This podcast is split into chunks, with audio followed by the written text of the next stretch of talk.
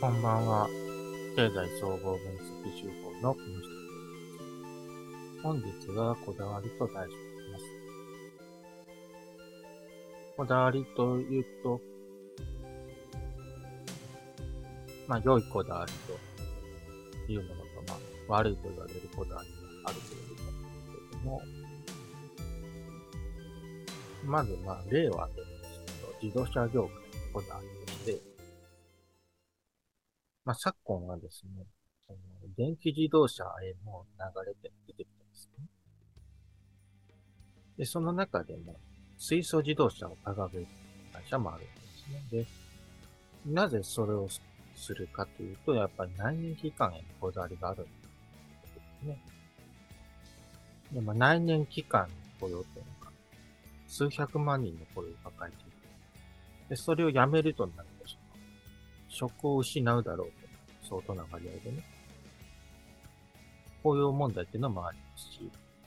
自動車を支えるためには内燃機関が不可欠だろうという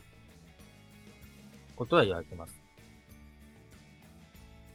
そういう立場に立つと、まあ、水素自動車っていうものをこう提起することによって、何度か内燃機関をね、維持したいなということなんでしょうね。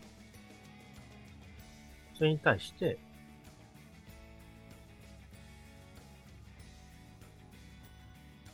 まあ、電気自動車というもののイメージがクリーンである。実際動くかどうかとして、消費者イメージでクリーンなので、まあ、こう、訴求しやすくなっているところですね。だからまあ、テスラさんとか、まあ、救世主に思わ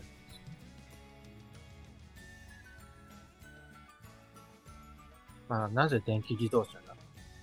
言われるかっていうと、やっぱ政治力学もあると思う。クリーンであるということと、やっぱりまあ石油というところ、石油の供給源、懸念がくすぶり始めたというとこ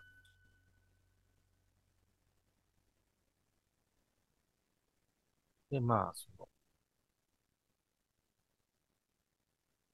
内燃機関へのこだわりっていうものが、やっぱり自動車産業をたらしめてるんだろうなっていうのはトヨタの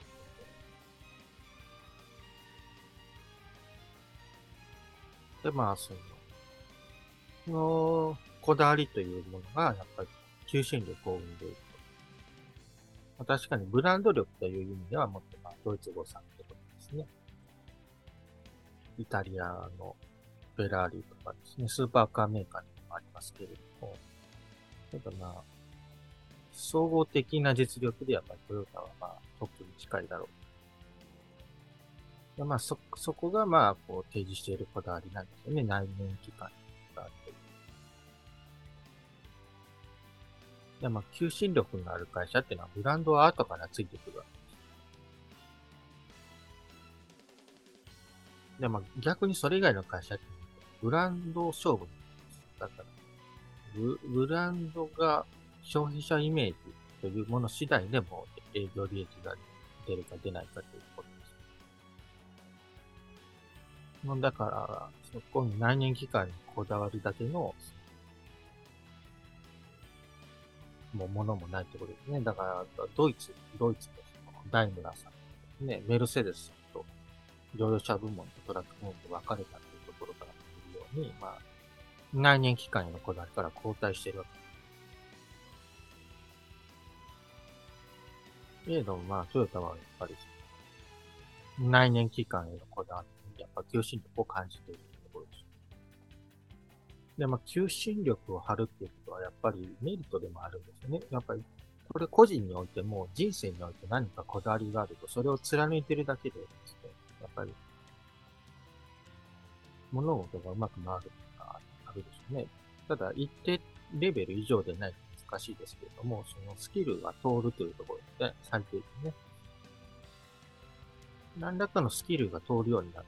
物事を俯瞰的に捉えることって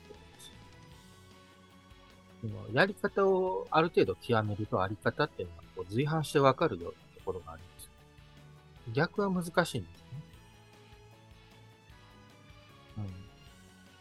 なので、まあ、やり方をこう貫いていくと、やっぱりこう、やっぱり大衆を俯瞰して捉えることができてるで。求心力が生まれてるんですね。やっぱりそういう企業はやっぱり、あやっぱり安定感があるんですね。一見だからそのブランドという意味だとちょっと地味かもしれないですけど。まあだから、こだわるに足るものを持ってる人っていうのは、こう、やっぱり自信を持たれたらいいと思うんですよね。確かにそれは大衆レベルから理解されないかもしれないけれども、やっぱりこだわりがまあ、こうそうするというふうに考えられると思います。なのでまあ、それを貫いていかれたらいいなと思います。ありがとうございます。また来週もお会いしましょう。ごきげんよう。